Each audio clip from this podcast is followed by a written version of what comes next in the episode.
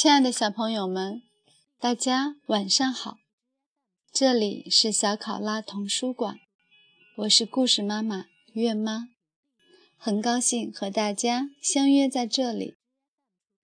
今天月妈准备的是曹文轩老师的作品《我的儿子皮卡矮鬼》，让我们竖起耳朵一起聆听吧。我的儿子皮卡矮鬼。曹文轩著，二十一世纪出版社。第一章：又见花儿之，走在田野上。在皮卡离开油麻地的那一年，花儿的爸爸妈妈到广州打工去了。这几年，家里只有花儿和爷爷。爷爷有严重的哮喘病。不能干重一点儿的力气活，不能受惊，不能着急、生气。爷爷走路很慢，一举一动都很慢。一快，爷爷就会呼噜呼噜地喘起来，好半天也不能平息。爷爷弯着腰，缩着脖子，像虾米。爷爷总是拄着拐棍，要么靠在墙上，要么靠在树上，一靠就是半天。一条短短的田埂，爷爷好像要走好几年才能走完似的。爷爷说话总是上气不接下气，一句一句的。从他嘴里说出来十分艰难，这还是平时的正常情况。要是发作起来，那样子很可怕，很让人担忧。一呼一吸都要他付出巨大的努力。那时，他脖子上的血管一根根暴突着，双手会不住地颤抖，脸。苍白苍白的，看到的人都觉得他会一口气没上来，扑通倒在地上。但爷爷痛苦地微笑着，一次又一次地闯过来了。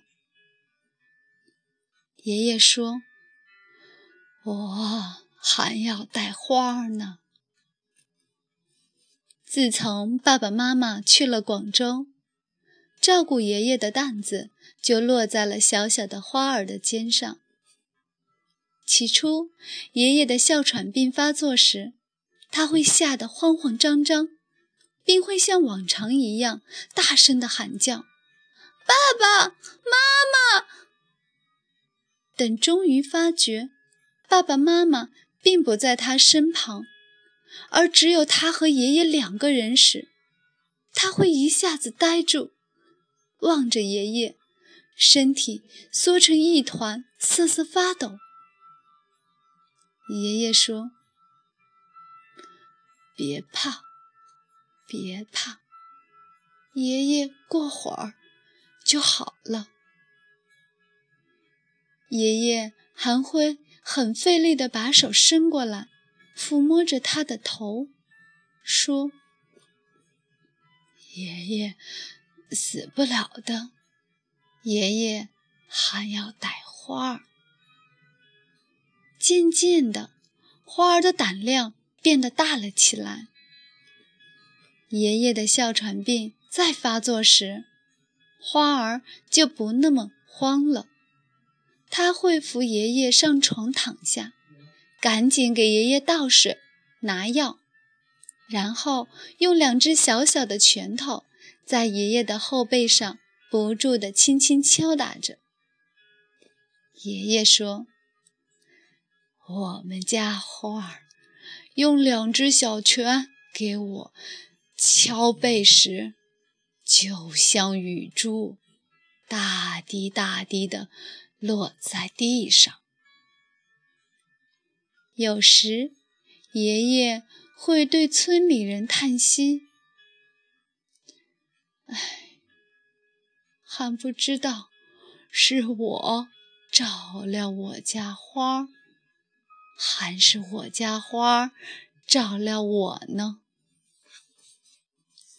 早晨，许多孩子还在被窝里做梦时，花儿已经起床，到巷尾的大草垛拔草，帮爷爷烧早饭了。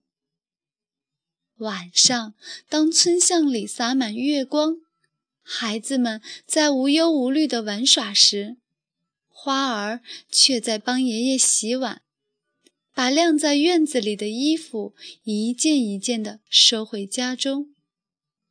村里人经常看到花儿蹲在水码头上，正在很仔细地洗菜。花儿抱着酱油瓶，或提着刚买来的一块肉，正往家走。花儿扛着一小袋刚刚买回来的粮食，正走在桥上。人们总是能看到花儿走在田野上。摘豆子、拔菜、捉鱼、摸螺蛳。田野很大，走在很大田野上的花儿显得很小。这天，爷爷让花儿去田野上割些苦艾回来，说苦艾的味道好闻，放在衣柜里还能防蛀虫。就在花儿正割着苦艾时，天突然大变，一会儿电闪雷鸣，豆粒大的雨珠噼里啪啦地下来了。花儿来不及赶回家，就躲到一棵大树下。爷爷见花儿还没回来，就拿了雨衣，拄着拐棍去找花儿。爷爷被凉雨浇了。夜里哮喘病大发作，这一回比以往任何一次发作的都要厉害。花儿不住地给爷爷敲后背，但一点用处都没有。爷爷喘得不能躺下，一躺下，喘得更加厉害，就像一条老牛被许多人追赶之后那般喘着。爷爷脸上深深的皱痕里汪满了汗水，爷爷连安慰花儿的话都说不出来了。他一边喘，一边望桌上的钟。那时是夜里两点钟。花儿知道，爷爷在盼望天亮呢。花儿说：“爷爷。”去医院吧。爷爷摇了摇头。爷爷现在连一步路都不能走，爷爷只能煎熬着熬过今夜。爷爷有点呼吸不上来了，瘦削的胸在不住地起伏。花儿跑向门口，一把抽开了门栓，哗地把门打开了。没有星星，没有月亮，夜黑的就只剩下浓厚浓厚的黑。花儿哆嗦了一下，突然冲进了黑暗里。爷爷想问他去哪儿，但爷爷说不出话来，只是抬起哆哆嗦嗦的手。花儿要去找村里小医院的医生。医生家住在村后边很偏僻的地方，要过两座小桥，还要穿过一片荒地。当医生听到急促的敲门声，立即从床上下来打开门，见到花儿时，一时惊呆了。而那时的花儿，两腿一软，瘫坐在了地上。后来是医生把他背回家的。那个黑夜使花儿变成了另一个花儿。在花儿想念爸爸妈妈时，爷爷总会坐在他身旁。爷爷说：“爸爸妈妈辛苦着呢，他们要打工赚钱。赚钱干什么？赚钱为花儿盖大房子。”花儿点点头，花儿把对爸爸妈妈的想念藏在心里头。花儿记得爸爸妈妈的叮嘱，把爷爷照顾好。走在田野上的花儿，干这干那，波波辣辣，像个小大人。亲爱的小朋友们，今天就到这里结束了。让我们下次再见，祝大家好梦，晚安。